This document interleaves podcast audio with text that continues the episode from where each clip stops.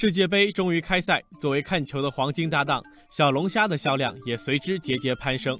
与小龙虾经济一样火爆的，还有小龙虾专业。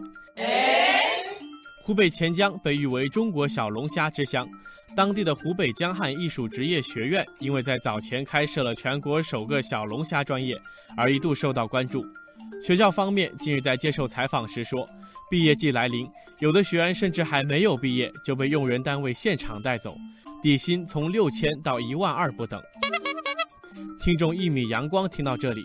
显然有些心动了，留言说：“我就问一句，练手的那些小龙虾自己能免费吃不？”听众老车新路则问：“有速成班吗？就业开店带我一个。”听众滴水穿石也在一旁附和说：“底薪的数字就很诱人，好好干，月薪过万不是梦。”而听众云淡风轻则有不同的意见。说专门学怎么做小龙虾，如此单一的技能，抗风险能力会不会太弱？事实上，小龙虾专业不只是学习如何做各种口味的小龙虾。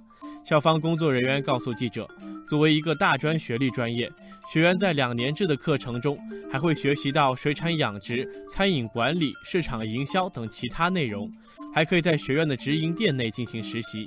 目前，来自全国各地，甚至是美国的三千六百多名学员，已经在学校接受了不同形式的培训，并走上了和小龙虾相关的餐饮工作岗位。听众独看夕阳说：“术业有专攻，把小龙虾的全产业链弄懂弄透，谁说不是一门学问？”